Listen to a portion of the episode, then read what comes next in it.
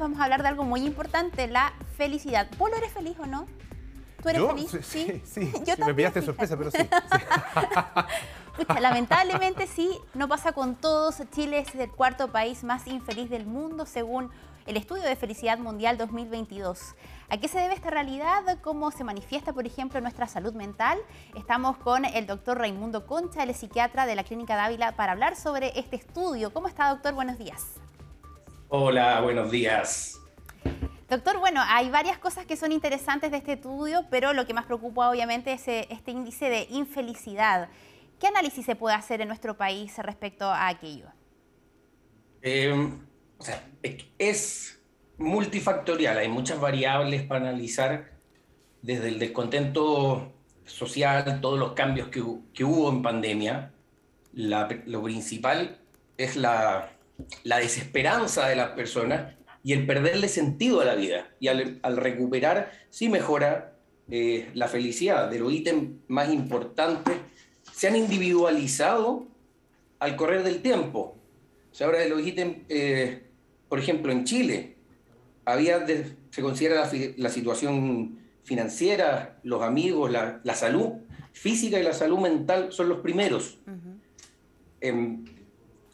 existe una pérdida del sentido comunitario principalmente.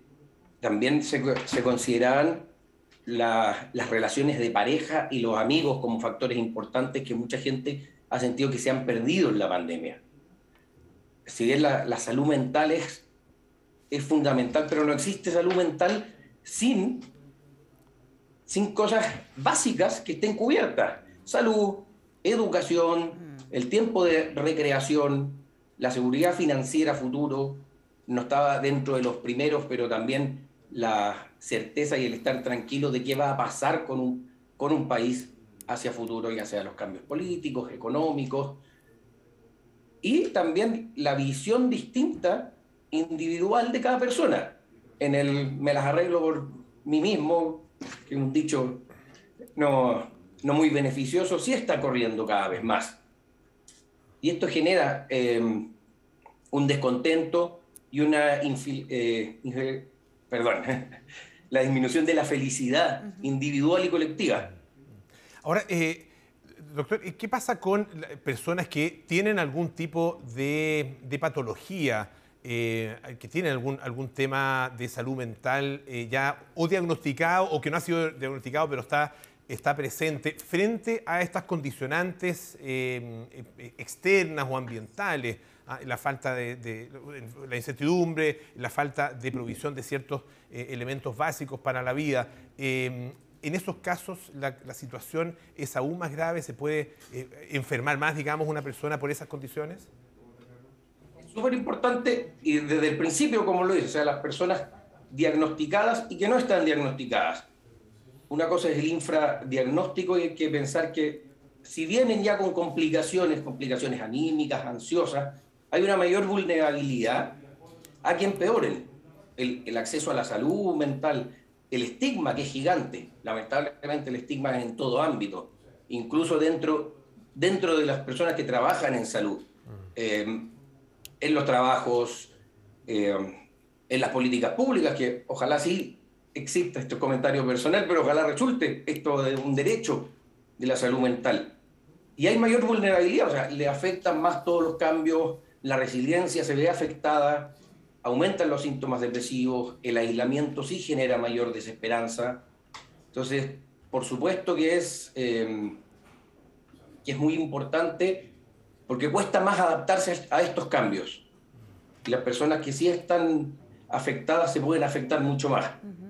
Doctor, y em, estaba revisando estos factores que usted nos explicaba respecto a qué nos hace feliz para llegar a la felicidad. Y hay em, cambios en relación quizás a otros años que tiene que ver, por ejemplo, con tener hijos. Hoy día pareciera no ser la prioridad o depende principalmente del factor etario. ¿Cómo podemos analizar qué nos hace felices según la edad que tenemos? Quizás para una persona adulta eh, sí es importante tener hijos y hoy día para un joven no lo es tanto como era hace generaciones pasadas, ¿no? Sí, o sea, el, núcleo de, apoyo de la familia antes está, está escrito desde fines de 1800, cuando se empezó a describir sociológicamente el suicidio, el sentido de pertenencia a la familia, a los grupos religiosos, em, a grupos comunitarios, era fundamental. Ha disminuido porque hay un cambio de los estilos de vida. Ahora la paternidad se posterga, ya no es fundamental a, a los 30, 35 años para alguien ser papá, tener esta, esta familia ideal o familia establecida como antes. Entonces no, no es un factor principal en los rangos etarios, pongámosle adulto, adulto joven. Em, más adelante, sí, pero también considerando los factores de edad, ya hay personas que o con más complicaciones no tienen hijos, o esta, esta incertidumbre de no poder em, financiar o no ser capaz con, con, los estilos de vida de tener una familia, con las expectativas que tienen, ya sea económicas, de dedicarle tiempo a los hijos, eh, y el tiempo, entiéndase también, entregar afectivamente lo que necesitan. Entonces sí van, van cambiando los focos, los núcleos de pertenencia eh, y con lo que se van sintiendo identificados. Se va individualizando la visión del mundo y de la felicidad. Claro.